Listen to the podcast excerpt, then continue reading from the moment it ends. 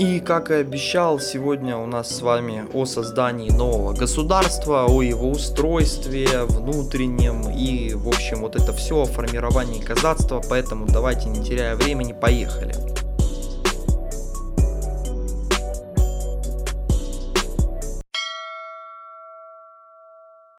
Значит так, 1569 год. Люблинская уния подписывается. Это документ о объединении Великого княжества Литовского и Королевства Польского. Почему подписали? Поляки хотели новых земель. Литва была ослаблена постоянной борьбой с татарами, а, недавним поражением в Ливонской войне с Московией и невероятным сильным желанием литовской шляхты сравняться в правах с польской. Это нормально, как всегда. Сильные мира сего двигают какие-то перемены. Что мы получили на выходе? Речь Посполитая. Единое государство, король, который избирается Сеймом, то есть это определенная форма демократии, но демократии, правильно сказать, шляхтицкой демократии. Также совместный Сейм и Сенат, единая монета и внешняя политика. При этом у Литвы была определенная автономия оставалась. У Литвы была своя администрация, суд, финансы и войско. И э, судовая система на основе литовских статутов. Что касается вообще государственного устройства, примерно на одном уровне находится Сейм и король. При этом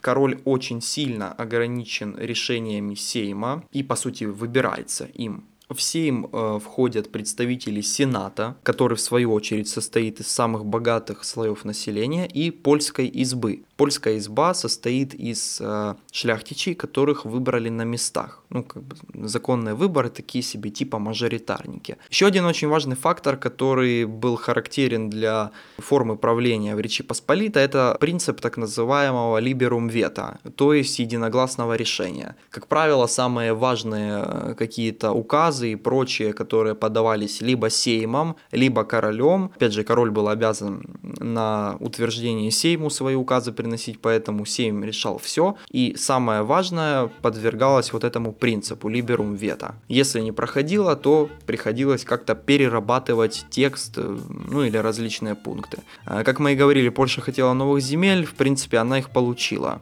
Шесть новых воеводств, которые раньше были да, украинскими землями, перечислим. Русская, Подольская, Белжская, Киевская, Волынская и Братславская. Братславская это территории Восточного Подолья.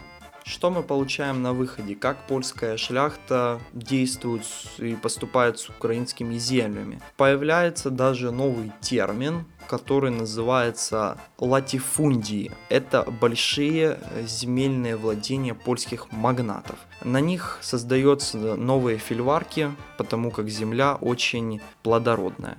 О том, что такое фильварки, мы говорили с вами в прошлом уроке, я уже называл, напомню для тех, кто забыл. Это многосферное хозяйство польской шляхты. Собственно, появление большого количества новых фильварков было обусловлено тем, что в Европе очень сильно возрос спрос на зерно. Людей стало больше, кушать надо. Польша решила на этом навариться. И в принципе наварилась очень даже неплохо за счет наших земель. Конечно, нужно понимать, что при таком раскладе Польше абсолютно не выгоден свободный житель села. Поэтому уже до этого существовала панщина, но им нужно было что-то пожестче, что-то побольше. И появляется, ну, по сути, новый термин крепостное право. Как они оформили это юридически, сейчас расскажу. Давайте, чтобы понимать, о чем мы говорим, для начала разберемся, что есть панщина, что есть крепостное право. Панщина – это обязанность жителя села отработать ренту, то есть плату за землю, на земле феодала бесплатно.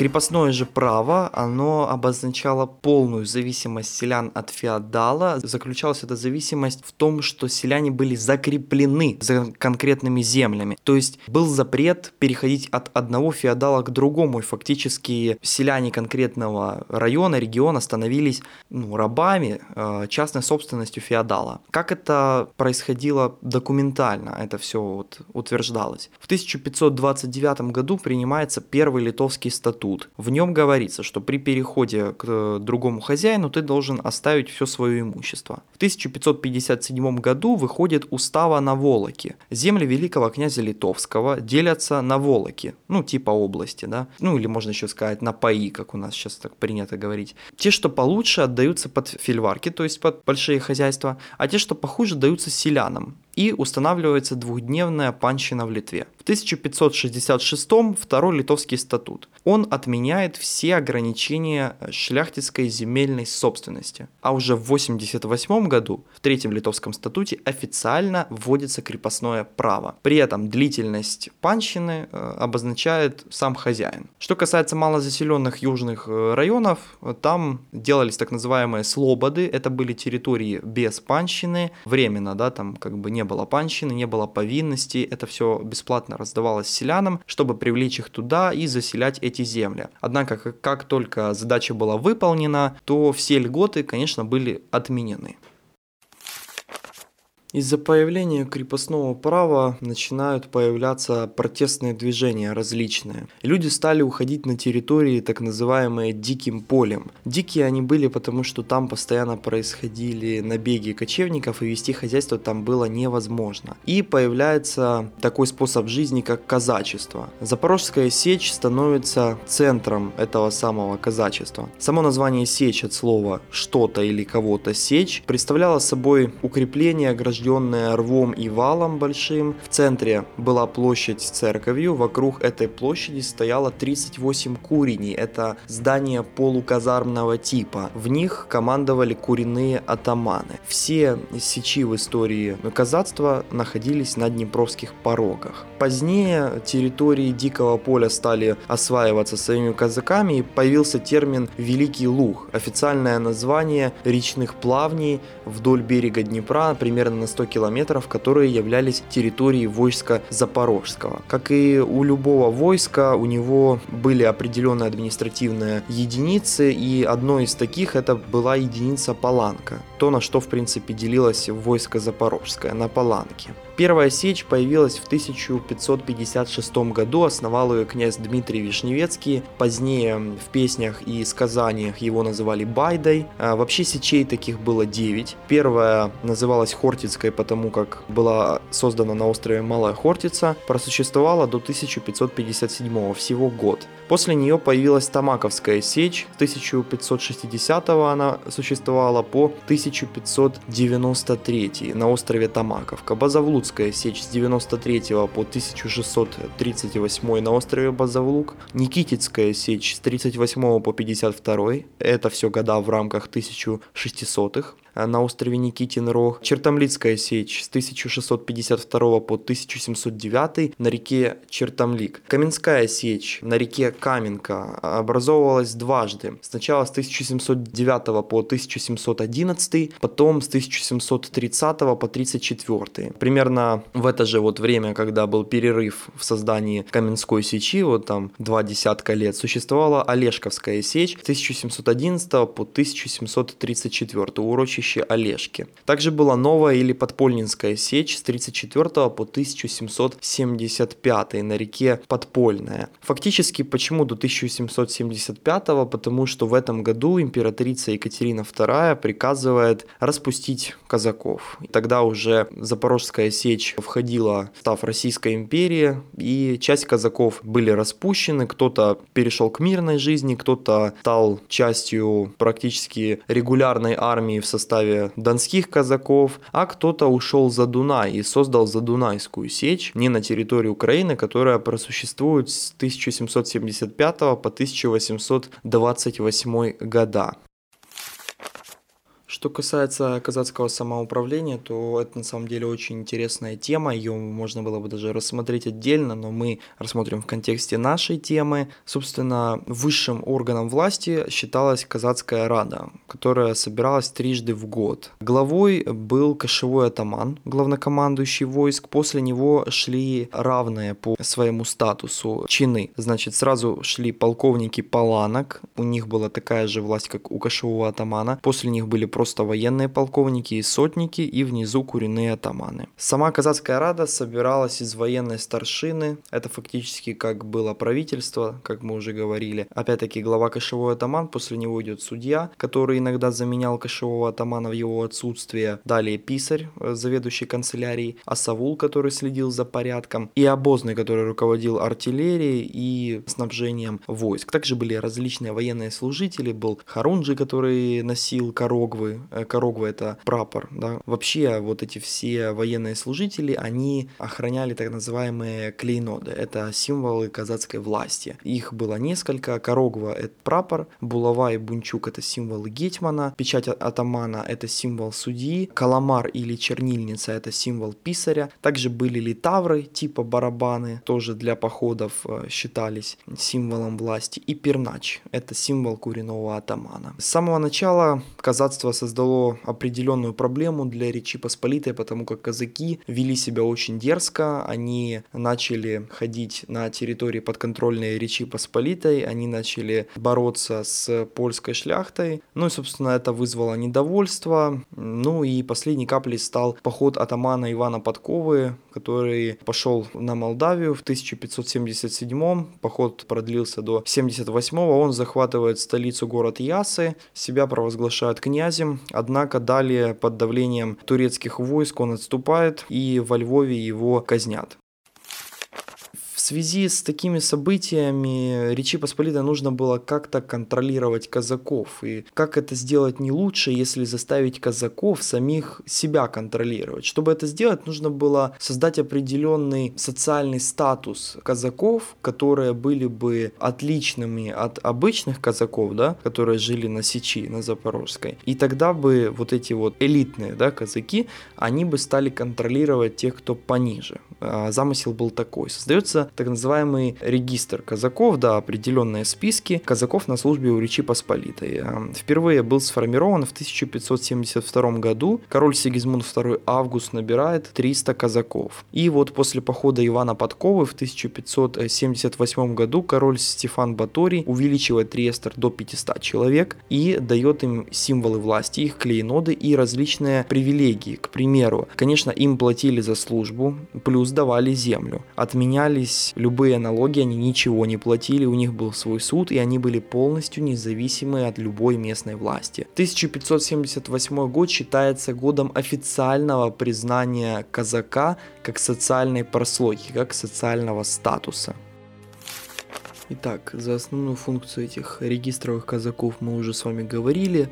Повторим, что это контроль за всеми, кто остался на Сечи. Вся разница была в чем? Официальное название регистровых казаков это войско Запорожское, центр город Трахтимиров, глава Гетьман. По закону все остальные казаки, которые не числятся в данном регистре, должны были подчиняться именно Гетьману. Остальные же казаки, которые остались на Запорожской Сечи, получили название войско Запорожское низовое, центр, соответственно, Запорожская Сечь и глава Кошевой атаман. В связи с таким неравенством и с тем, что реестров был крайне мал, начинаются ряд казацких восстаний. Причины – постоянное навязывание польских э, определенных моментов, польских э, правил, законов и прочее. Как всегда, обращение в католическую веру – это очень острый был вопрос и будет еще долго для казаков. И повсеместное крепатство на других территориях Речи Посполитой. Более того, в 1590 году выходит документ, э, по которому шляхте польские русской и новой шляхте, которая появилась, вот эти регистровым казакам, выдали очень много земли за Белой церковью. Это возмутило других казаков. Естественно, было у них еще желание увеличить реестр и то, что постоянно вот так вот поддавливали тех, кто в этот реестр не входил. Первое восстание 1591-93 года. Восстание Кшиштофа Косинского. Территория, которая была охвачена. Подолье, э, Киевская область, Волынь. Как все происходило? Захватили Белую церковь, потом Триполи, Переяслав. И решающая битва была под Пяткой.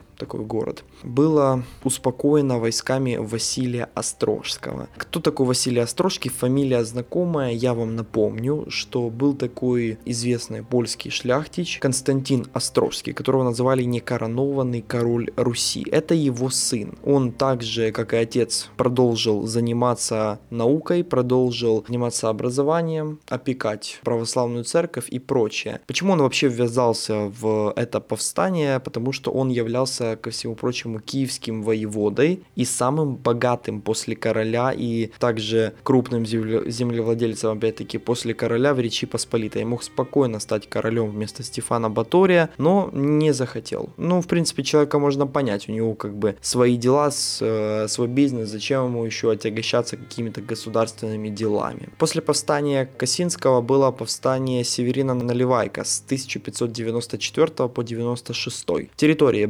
Братславщина, Киевская область, Волынь, Беларусь. Как все происходило? Присоединились отряды Шауля и э, Григория Лободы. Впервые звучит идея отдельного казацкого государства. Решающая битва возле города Лу Лубны, там небольшой городок Солонцы, Солонецкая битва. Также повстание успокаивают, а зачинщиков казнят. После этого уменьшают привилегии для регистровых казаков. На этом, собственно, ряд повстаний конкретно из двух заканчивается. Становится гетьманом Самойла Кошка, Самило Кишка по-украински. Он всего лишь пробыл гетьманом два года, с 1600 по 1602.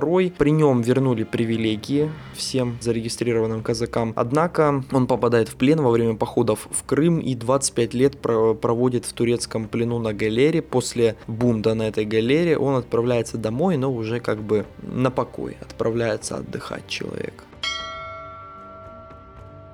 Мы то и дело с вами говорим о том, что казаки так или иначе боролись за веру, стояли на ее страже. Но давайте вообще обсудим, что собой представляла церковно-религиозная жизнь на территориях Украины, которые входили в состав Речи Посполитой. Как мы понимаем, что вера была христианство, принятое в первом столетии уже нашей эры. Был так называемый Никейский собор в Риме, который принимал догматы христианства, но это немножко другая тема для разговора. Была единая вера. В 1054 1904 году произошло разделение на католицизм и православие. Католицизм еще поделился на две ветки. Были контрреформаторы, типа консерваторы, да, которые не хотели ничего менять, и они как бы за это выступали, их все устраивало. И в 1534 году они создали свой орден иезуитов, это фактически были интеллектуалы, ученые, да. Они стали создавать позже свои школы, прочее, они занимались образованием с точки зрения католической веры. А вот э, была реформационная движение, которое требовало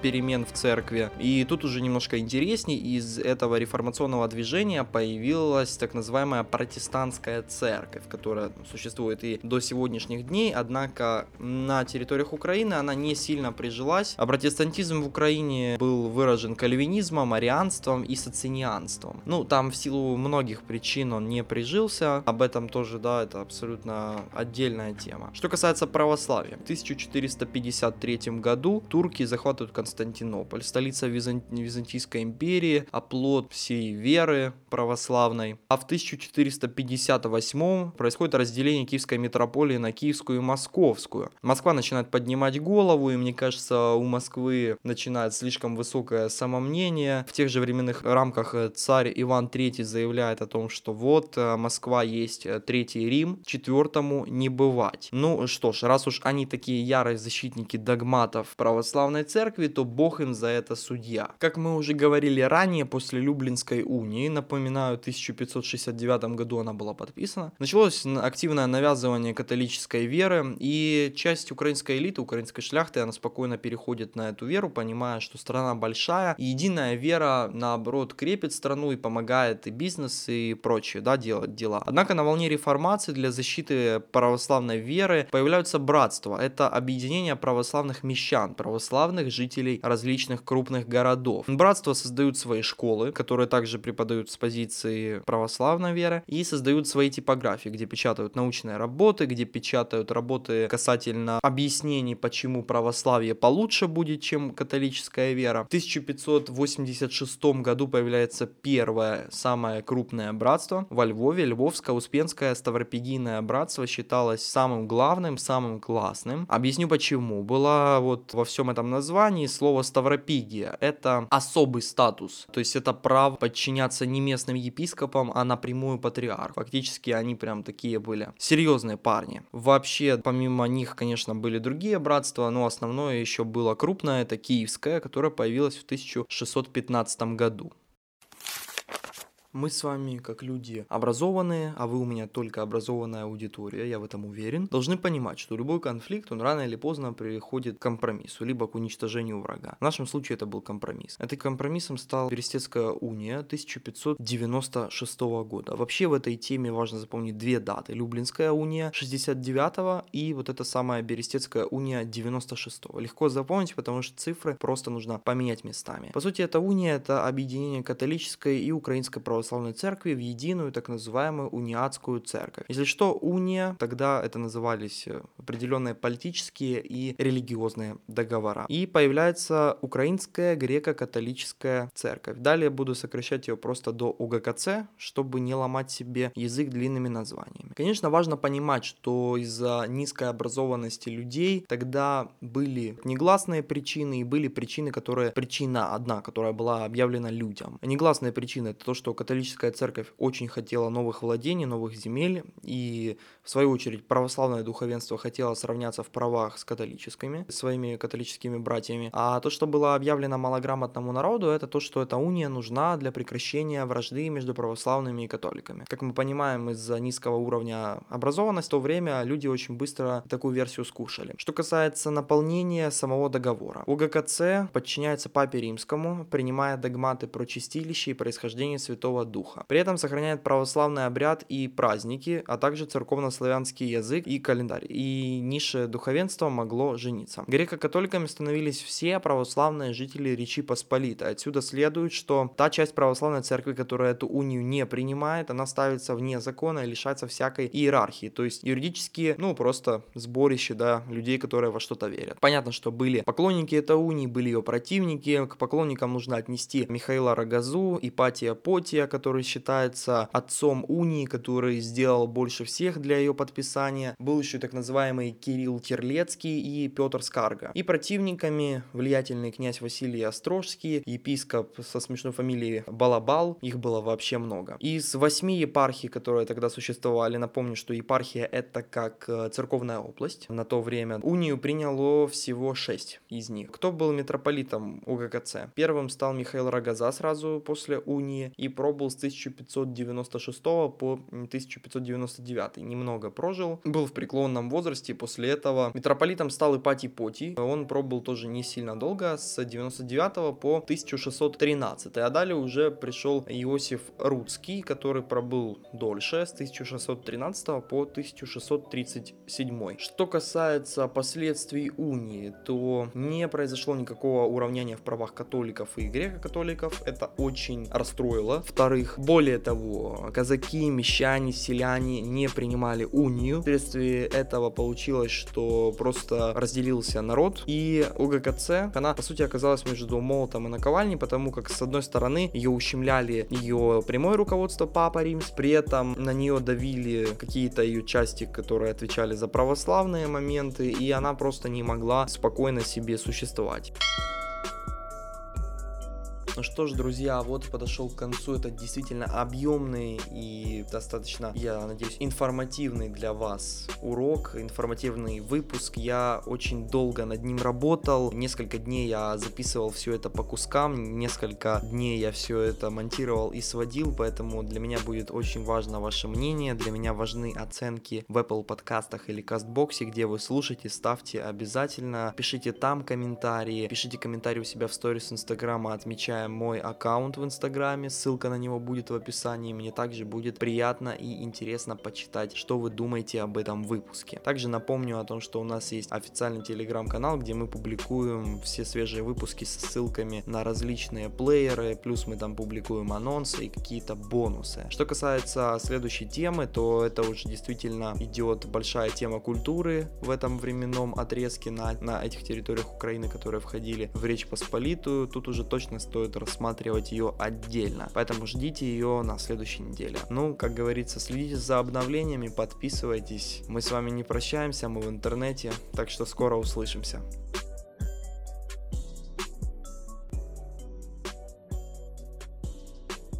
Производство под Подгаецкий продакшн.